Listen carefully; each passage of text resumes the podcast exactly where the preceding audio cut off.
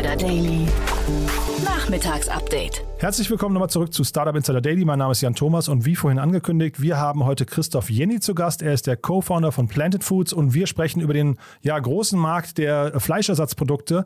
Planted ist ein Unternehmen, das 2019 als Spin-off der ETH Zürich gegründet wurde und es stellt rein pflanzliche Fleischersatzprodukte auf Erbsenbasis oder primär auf Erbsenbasis her. Gibt also links und rechts auch noch ein paar andere Bereiche, aber primär, wie gesagt, Erbsen.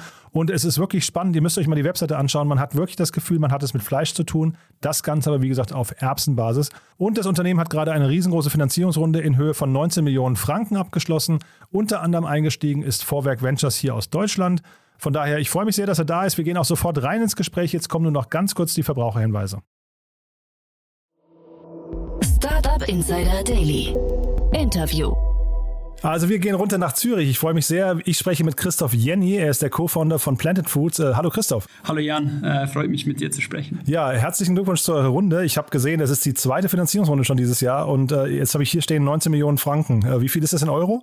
Äh, in Euro sind das, glaube ich, aktuell etwa 18 Millionen. Ja, Wahnsinn. Also Glückwunsch dazu. Jetzt ähm, äh, scheint ihr ja gerade so einen richtigen Lauf zu haben. Ne? Euch gibt es ja auch erst seit, ich glaube, 2019, ne? Ja, genau. 2019 sind wir gestartet und haben relativ schnell loslegen können. Wir basieren oder unser Verfahren oder unsere Entwicklung basiert auf äh, äh, Forschung, äh, die wir an der ETH in Zürich gemacht haben und das geht dann schon ein bisschen länger zurück und ähm, ja, haben dann 2019 im Sommer haben wir gegründet haben uns zuerst auf die Gastronomie äh, fokussiert, haben das Proof of Concept und das erste Feedback abgeholt.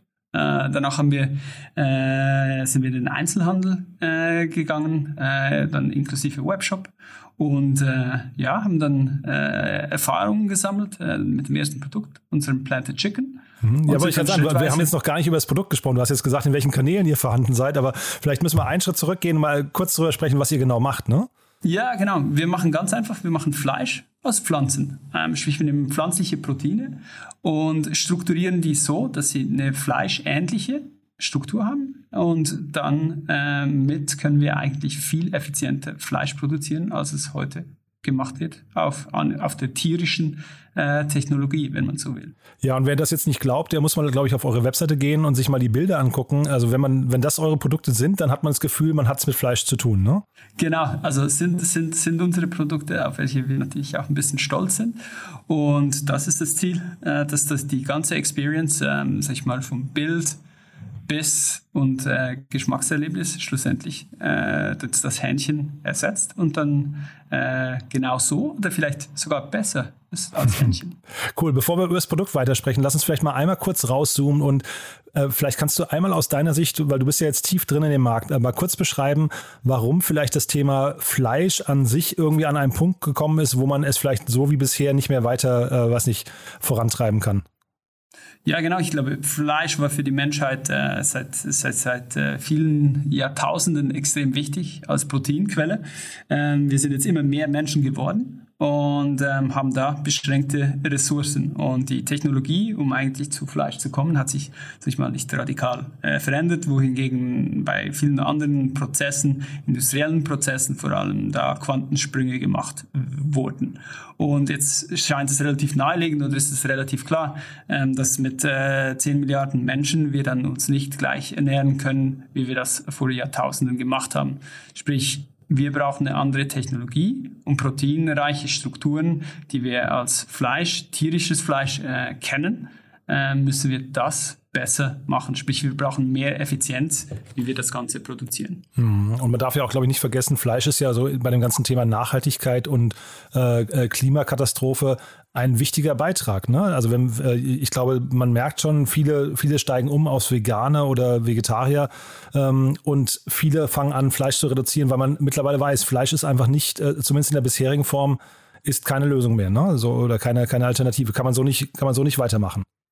Ja, genau. Ich glaube, ähm, eben wenn man sich anschaut, äh, also je nach Studie haben wir 13 bis 18 Prozent äh, der Emissionen äh, aus der Tierhaltung, ähm, also sind die der totalen CO2-Emissionen sind 13 bis 18 Prozent der Tierhaltung zuzuschreiben.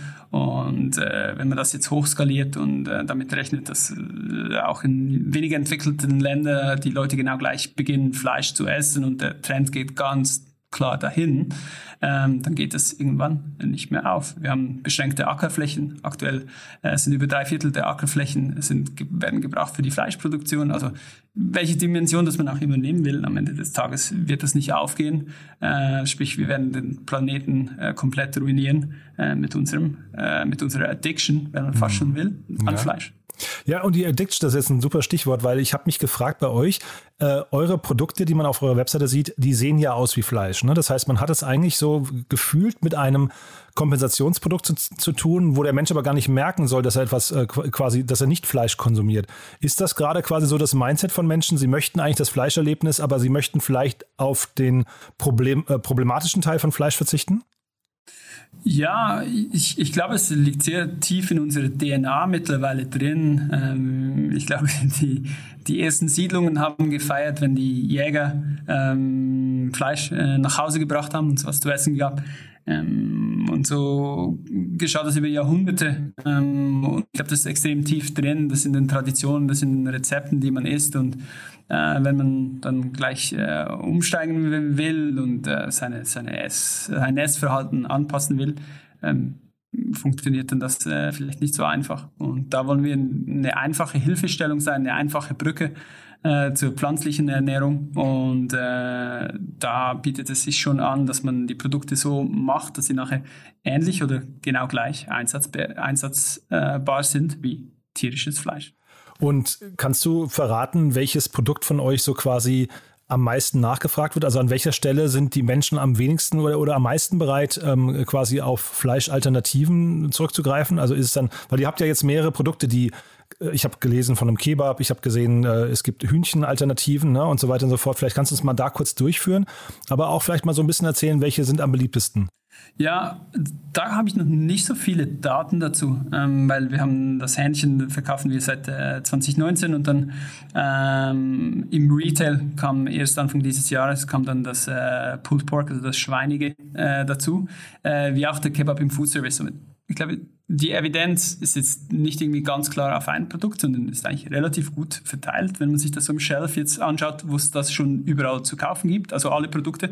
Es ist auch nicht so, dass in, in jedem Edeka oder äh, sonst jedem Laden, wo man reinläuft, dass man das dann äh, überall genau gleich äh, alle schon sieht, sondern da, da sind wir das wirklich erst in den Markt äh, äh, am Lancieren. Und somit ähm, habe ich das nicht äh, ganz genaue oder langjährige Daten, äh, was jetzt die Leute wollen. Ich glaube, der Trend geht absolut in die Richtung, dass man nicht nur etwas will, sondern dass man differenziert äh, sein will. Also wir haben auch verschiedene Proteinquellen. Ähm, Im Hähnchen ist es die Gelberbse hauptsächlich und äh, beim Pulled Pork, ähm, unserem zweiten Produkt, äh, sind es dann äh, noch zusätzlich Sonnenblumenproteine äh, und etwas Hafer. Sprich, wir glauben auch, dass man sich äh, vielfältig ernähren sollte und das, das sehen wir relativ klar, dass die Leute, also sprich nicht das ganze, die, die ganze Woche Hähnchen essen wollen, sondern dass es äh, dann doch eine Variation sein soll. Und wie schwierig ist dieser Markt gerade noch? Ähm, also habt ihr sehr viel äh, weiß nicht, Inbound-Anfragen? Gibt es eine große Nachfrage vom Markt, also jetzt sowohl bei Endkonsumenten als auch beim Handel, als auch bei der Gastronomie? Oder ist es eher so, dass ihr das noch pushen müsst? Also muss man da wirklich Hard-Selling machen und ich weiß nicht, jeden Tag 20, 30 Läden abklappern, um irgendwie zu erklären, was man tut? Ja, ich glaube, also es gehört irgendwie beides dazu. Also ich glaube, der Pull, also die Nachfrage ist sehr groß. Ähm, generell, ob das jetzt vom Konsumenten ist oder vom Einzelhandel oder in der Gastronomie. Schlussendlich aber dann erklären, äh, wie man das zusammen zum Beispiel lanciert, jetzt im Einzelhandel oder wie man damit kocht und wie man leckere Gerichte macht und äh, das erfolgreich in der Gastronomie einsetzt, ist dann auch ein wichtiger Teil der Aufklärungsarbeit. Ich glaube, es muss ein bisschen Hand in Hand gehen. Ähm, und wir wollen auch absolut da sein für unsere Konsumenten und äh, Partner. Sprich, wir machen beides. Äh, wir bekommen viele Anfragen und äh, versuchen die dann möglichst zufriedenstellend abzuwickeln und äh, zum, äh, gegenseitig zum Erfolg zu kommen. Und jetzt gibt es ja ähm, so den, ich weiß nicht, den Elefanten im Raum, das ist ja wahrscheinlich so Beyond Meat, ne? Die sind an die Börse gegangen. Äh, wie kann man euch mit denen vergleichen? Ist das überhaupt vergleichbar oder ist es ein komplett anderer, weil, weil der Markt, der bedient wird, ist ja wahrscheinlich ein bisschen ähnlich, ne?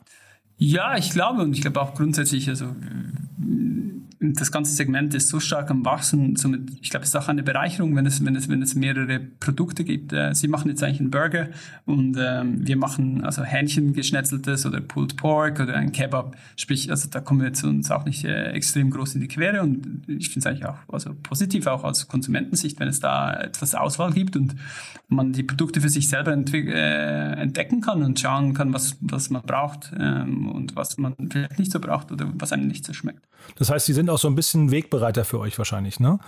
Ich glaube, sicherlich 2019 äh, haben, haben wir, glaube ich, schon davon profitiert. Ich glaube, das hat das, die ganze Kategorie etwas äh, definiert und erklärt. Ähm, in den letzten äh, Monaten oder so hat man vielleicht schon auch ein bisschen weniger gehört. Also ich glaube, der Markt nimmt durchaus wahr, dass es da Differenzierungen gibt mhm. und unterschiedliche Produkte. Ja, ich habe auf den Aktienkurs mal geguckt, die liegen bei so knapp 8 Milliarden, ne? 7,74 äh, Milliarden US-Dollar. Ähm, ist das so eine Größenordnung, wo du euch auch mal vermuten würdest irgendwann? Also, weil ihr, ihr habt ja jetzt gerade einen ziemlichen Lauf, ne? Ihr habt jetzt, glaube ich, äh, so um die 40 Millionen Venture Capital aufgenommen, ne, glaube ich. Ja, genau. Ja. Und das heißt, es geht relativ schnell. Das war jetzt die zweite Finanzierungsrunde in diesem Jahr schon. Ähm, man merkt daran ja, dass quasi die Investoren auch Großes mit euch vorhaben. Ne? Äh, wo siehst du euch denn mal irgendwie perspektivisch? Ja, also ich, also ich glaube, du kannst ja von den Mengen irgendwie ableiten, was, was sie dann grundsätzlich auch in äh, Kilogramm bewegen. Und ähm, wenn wir sagen wollen, wollen irgendwie einen Impact haben, nur annähernd, äh, dann müssen wir grundsätzlich schon die Volumen äh, von Beyond äh, machen und noch viel mehr. Und äh, wir hoffen, dass es viele andere gibt, die auch noch äh, größere Volumen machen. Sprich, also äh, wenn es darum geht, wie viel das wir schlussendlich verkaufen, ich glaube, da müssen wir alle noch, also sind wir alle noch absolut in den Kinderschuhen und wenn wir nur annähernd irgendwie einen Impact haben wollen, muss es äh, sich noch viel steigern und äh, je nach Markt, ähm, sagt man, sind irgendwie Fleischalternativen, machen vom totalen Protein-Basket, äh, äh, den Konsument hat, irgendwie zwischen 1 bis 4 Prozent aus, je nach Markt, äh, vielleicht 5 bei den weiterentwickelten. Ähm, sprich, also da sind wir noch absolut am Anfang. Mhm.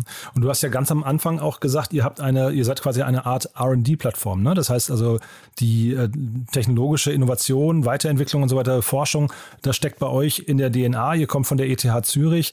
Äh, vielleicht kannst du uns mal so ein bisschen durchführen durch eure Prozesse. Wie läuft das denn eigentlich? Und äh, ich habe auch gelesen, ihr habt eine relativ, ja, weiß nicht, ähm, gut gefüllte Product Pipeline, ne? wo ihr ähm, mit, mit zumindest Prototypen rumexperimentiert. Ich bin überhaupt nicht in dem Markt drin. Vielleicht kannst du mich mal durchführen. Wie, wie lange braucht man, um so ein Produkt zu entwickeln? Der, wie, wie geht so ein Fertigungsprozess, die, die Marktreife, die Konsumententests und so weiter? Wie, wie läuft das? Ja, genau. Hab, es gibt, gibt dann so zwei Unterschiede. Ähm, ob es Grundlagenforschung ist, also eine grundsätzliche Veränderung der Technologie, die wir einsetzen. Äh, aktuell für die, die Produkte am Markt äh, setzen wir hauptsächlich auf äh, Extrusion, Nassextrusion. Äh, ich erkläre das vielleicht ganz kurz. Ähm, das ist eigentlich eine Mischung zwischen äh, also der Extruder, das, was die Extrusion macht. Ähm, der Extruder, das Gerät, ähm, das ist eigentlich eine Mischung aus Backofen und Dampfkochtopf mit integriertem Rührwerk. Also sprich, wir haben so, das muss man sich so wie Barrels vorstellen, so äh, große runde Metallstücke. Die sind in der Mitte hohl. Äh, in der Mitte hat so zwei Schrauben und die fördern eigentlich die äh, Masse, die Rohmasse. Äh, das sind äh, Proteine gemischt mit Faser, zum Beispiel aus der Gelberbse. Die fördern das nach vorne, dann wird Wasser hinzugegeben. Ähm, das Ganze wird unter Druck gesetzt und wird dann durch eine Kühldüse gedrückt, wenn man so will. Und in der Kühldüse passiert eigentlich physikalisch gesehen ganz ein einfacher Prozess. Wir kühlen außen mit einem Mantel und in der Mitte, also das, die Proteinmasse, der Teig äh, hat, äh, ist heißer und auf dem Rand äh, ist er weniger heiß und fließt somit weniger schnell. Und durch diese unterschiedlichen Fluid Dynamics entsteht eigentlich die Faserung, die dann jetzt zum Beispiel ein Hähnchen ausmacht. Sprich, dann, um das zu erforschen oder dort weitere Produkte zu machen, schauen wir uns andere Rohmaterialien an, wie wir es zum Beispiel beim Pulled Pork gemacht haben. Also da haben wir dann, äh, anstatt äh, nur, nur, nur Gelberbse zu nehmen, haben wir noch Hafer äh, und Sonnenblumenproteine äh, dazugenommen. Ähm, das ist dann die Materialforschung. Sag ich mal, dort fängt vieles an. Also sprich, wir schauen uns äh, hunderte von Samples an. Äh, wir haben sehr früh gemerkt, dass äh, zum Beispiel ähm, Sonnenblumenproteine ganz anders sind als äh, Erbsenproteine. Und dann wiederum in der Erbse, äh, wenn man die Erbsenproteine anschaut, gibt es da verschiedene Genetiken, verschiedene Verarbeitungsschritte, um das, die Proteine von den Fasern und der Stärke zu äh, separieren. Das sind eigentlich die drei Bestandteile, äh, die die Pflanze hat. Ähm, die Stärke, äh, die verwenden andere. Ähm, wir verwenden äh, die Fasern und die Proteine. Und durch das ähm, ist das ein riesiges Feld, ähm, das spannend ist zu schauen, welche Proteine haben welche Fließeigenschaften und wie verhalten sie, wie beeinflussen sie den Biss, Geschmack etc. Sprich, das ist äh, der, der, erste Teil. Dann die Strukturierung. Wir verwenden immer heute die Nassextrusion. Äh, es gibt aber auch fermentive Prozesse und äh, temperaturbasierte äh, Prozesse, die man zum Strukturieren brauchen kann. Man kann es 3D drucken. Ähm, da ist die Forschung dann relativ breit. Und da schauen wir uns alles Mögliche an. Ähm, für Prototypen, äh, zum Beispiel 3D-Druck, mega spannend. Äh, für die Skalierung braucht es dann grundsätzlich meistens andere Prozesse. Ähm, das ist so der zweite Schritt. Und der dritte Schritt äh, ist schlussendlich das Post-Processing, nennen wir das, sprich, was nach der Extrusion passiert. Und dort kann man sich eigentlich so vorstellen, wie ein Rohbau, äh, macht man dann quasi den Innenausbau und schaut, dass wirklich dann die Haptik und alles genauso passt. Und ist äh, genauso, genauso wichtig wie der Strukturierungsteil, also sprich jetzt heute die Extrusion. Wenn wir jetzt quasi nur das Post-Processing ändern und ein bisschen andere Ingredients brauchen, äh, geht das relativ schnell. Da ist ein Produkt so zwischen sechs bis neun äh, Monate ist das am Markt, von der Konzeption äh, bis zum äh, Start beim Einzelhändler.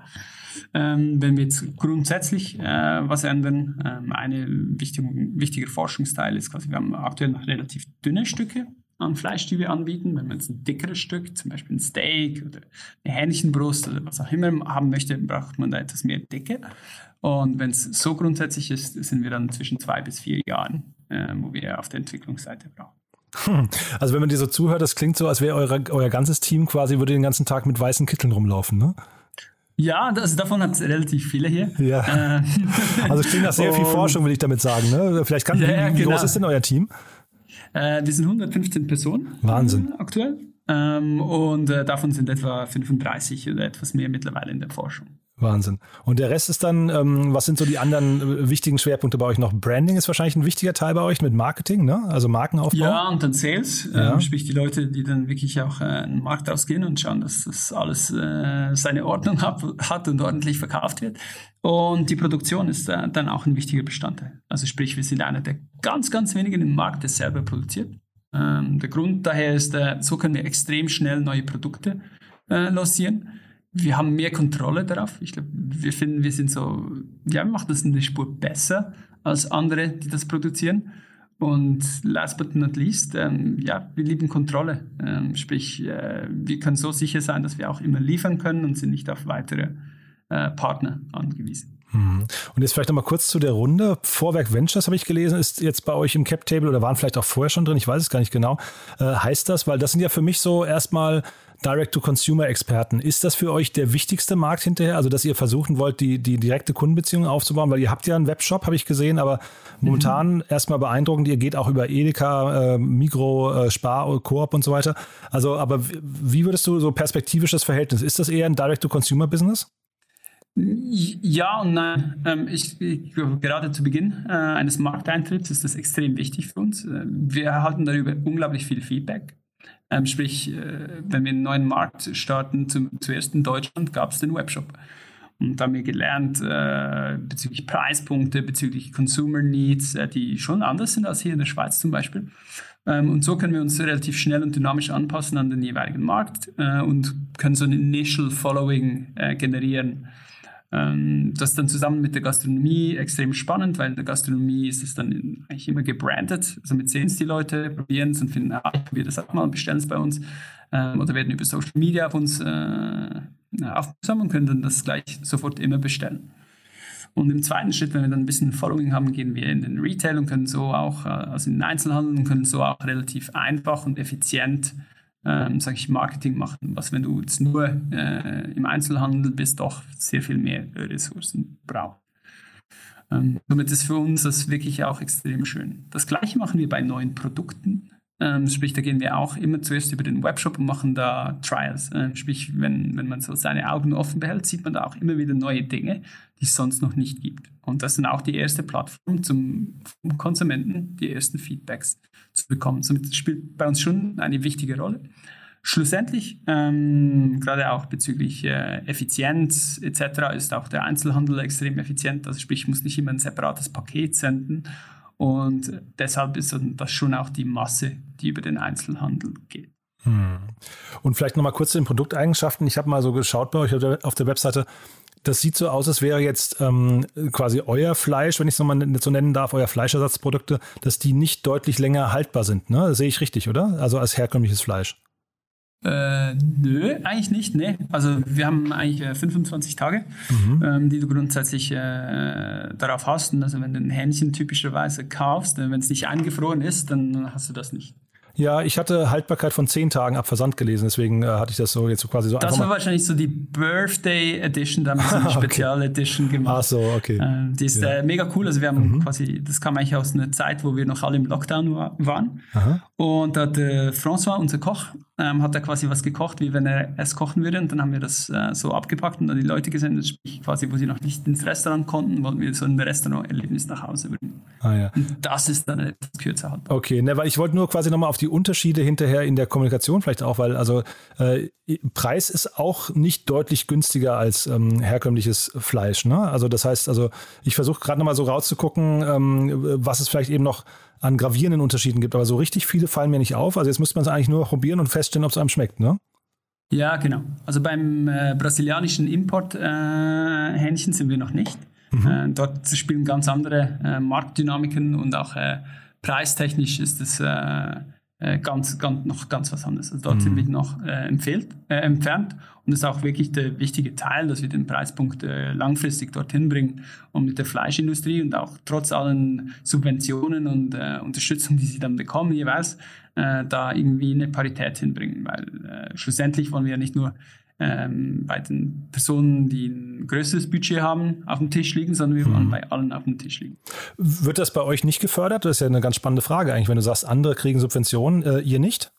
Nein, also die Fleischindustrie kriegt etliche Subventionen und ja. äh, der pflanzenbasierte Teil, ähm, wir sind uns da auf verschiedenen Ebenen am Bemühen, aber dort passiert nicht sehr viel. Also uns werden eigentlich eher Steine in den Weg gelegt, Aha. als dass es äh, gefördert wird. Wir haben ein paar Grants bekommen, aber sonst, also systematisch wird die Industrie nicht äh, nach vorne getrieben. Ist ja hochspannend. Aus unserer Sicht natürlich ein großer Fehler ist. Ja, ist eigentlich sogar irrational, ne? so von außen betrachtet. Ne? Also sehr inkonsequent. Genau. Aber das sind halt diese, wahrscheinlich gibt es noch keine ausreichende Lobby für euch, ne? Genau, also da sind wir uns alle ein bisschen am Zusammenschließen und ähm, das ist auch relativ cool zu sehen, äh, dass man sich da auch wirklich gegenseitig unterstützt. Aber da müssen wir wirklich auch als Industrie müssen wir nicht nur bezüglich den äh, Kilogramm, die wir verkaufen, wachsen, sondern müssen auch wirklich noch mehr visibel werden und da noch mehr äh, unser Anliegen und der Grund, weshalb wir das Ganze machen, auch auf politischer Ebene deponieren. Gibt es denn, gibt's denn Angriffe äh, von der herkömmlichen Fleischindustrie in eure Richtung? Gibt's da, äh, nimmst du wahr, dass das so ein, so ein feindschaftlich, weil ich kann mir ja vorstellen, ihr, ihr tretet ja als Challenger auf, ne? Und das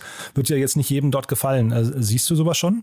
Ja, auf der Lobbyseite absolut, ja. Ja. sehen wir es. Da gibt es Vorstöße, uns das Leben ein bisschen schwierig zu machen. Was dürfen wir nennen, was dürfen wir sagen im Marketing etc. Das ist so ein beliebtes äh, Thema. Plus dann natürlich, äh, zum Beispiel in der Schweiz äh, bekommt die Fleischlobby spezifisch äh, Subventionen, um Werbung zu machen, also Konsumentenwerbung zu machen. Ähm, solche Dinge bekommen wir nicht, sprich, mhm. da gibt es natürlich Reibungspunkte. Ähm, das aber Spannende daran ist, dass es grundsätzlich eigentlich die Lobbyverbände sind, die sich da sehr schwierig tun. Auf operativen Seite sieht man sehr viele Fleischer, also wir werden von etlichen Metzgern verkauft. Ähm, und äh, also da wir, gehören wir schon zum äh, Produktportfolio. Also sprich, alle, die irgendwie operativ arbeiten, ich glaube, die sehen den Sinn dahinter und die, die noch ein bisschen Mühe haben, kommen eher aus der Ecke von den Lobbyisten. Ja, nee, glaube ich sofort. Du, dann vielleicht allerletzte Frage nochmal, nimm uns doch vielleicht nochmal mit kurz auf die Reise, äh, so in zwei, drei Jahren. Was sind denn so die wichtigsten Herausforderungen für euch jetzt quasi, um, ja, ich will jetzt nicht sagen, in zwei, drei Jahren schon auf einem Beyond Meat-Niveau zu sein, aber um jetzt tatsächlich zu wachsen, gibt es da Dinge, wo du sagst, boah, die könnten uns nochmal gefährlich werden oder läuft das jetzt einfach und es ist quasi eine, eine Frage der, der eigenen Execution hinterher?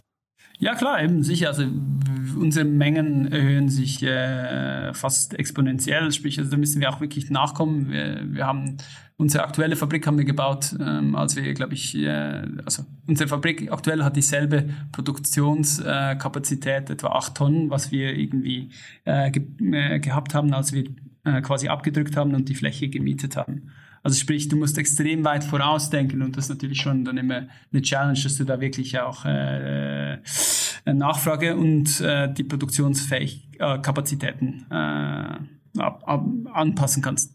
Und generell würde ich schon den Preispunkt anfügen. Also äh, wir haben noch höhere Produktionskosten eben aus die günstigeren äh, oder günstigen Fleisch, äh, sag ich mal, äh, Angebote, die es gibt. Und äh, da sehe ich schon ganzheitlich auch als Industrie ähm, alle in der Pflicht, äh, effizienter zu arbeiten und äh, neue Wege zu finden, dort den Preispunkt auch noch weiter nach unten zu bekommen, dass es nicht ein Luxusgut ist, sondern hm. gut für die Allgemeinheit. Aber das müsste sich ja eigentlich, ja, Entschuldigung. Mhm. Westeuropa, sondern auch in anderen Geografien. Das müsste sich aber eigentlich mit zunehmender Skalierung und Marktdurchdringung eigentlich von selbst ergeben, ne? Ja, absolut, aber es ist auch, also man kann durch Innovation kann man dort viel machen und äh, wir sind noch ganz am Anfang, sprich äh, braucht es auch viel Knochenarbeit, um das wirklich hinzubekommen. Aber klar, es sind natürlich große Skaleneffekte am Werk. Mhm, cool. Du, also hochgradig spannend muss ich sagen. Also ich wollte dich noch kurz fragen, hier in Berlin gibt es ja Fly, werden die, glaube ich, ausgesprochen. Ne? Die machen mhm. äh, Erbsenmilch. Ist das irgendwie, weil bei euch ja auch die Erbse im Mittelpunkt steht, siehst du, dass ihr euch irgendwann mal auf einem Schlachtfeld irgendwo auch begegnet oder sind die in einem ganz anderen Markt, Marktsegment unterwegs? Mm, nö, also wir mögen den Zeich sehr gut. Wir haben okay. auch schon ein, zwei äh, Dinge zusammen gemacht, so mit, äh, nee, ähm, äh, wir mögen, wir, wir mögen die, äh, das Produkt und ähm, somit, äh, nein, ziemlich friendly. Super. Cool, du. Also Christoph hat großen Spaß gemacht, muss ich sagen. Dann, äh, also eine tolle Story. Weiterhin viel Erfolg. Es klingt ja jetzt so, als nehmt ihr jetzt quasi im, äh, weiß nicht, äh, Vierteljahrestakt eine neue Finanzierungsrunde auf. Dann sprechen wir uns schon bald wieder, ne? ich habe auch noch anderes zu tun, aber ja. ja. Cool. Du, aber hat großen, großen Spaß gemacht. Also äh, weiterhin viel Erfolg und wir bleiben in Verbindung auf jeden Fall, ne? Super, hat mich gefreut. Tschüss, Jan. Startup Insider Daily der tägliche Nachrichtenpodcast der deutschen Startup-Szene. So, damit sind wir durch für heute. Das war Christoph Jenny, der Co-Founder von Planted Foods. Ich hoffe, es hat euch Spaß gemacht. Wenn dem so sein sollte, empfehlt uns gerne weiter. Entweder auf Instagram, LinkedIn, Twitter oder Facebook oder hinterlasst eine kurze Bewertung auf Apple iTunes oder Apple Podcast. Das hilft uns am allermeisten. Ich habe es ja heute Vormittag schon gesagt. Von daher vielen Dank dafür. Und ansonsten wünsche ich euch einen wunderschönen Tag und hoffe, wir hören uns morgen wieder. Bis dahin, alles Gute. Ciao, ciao.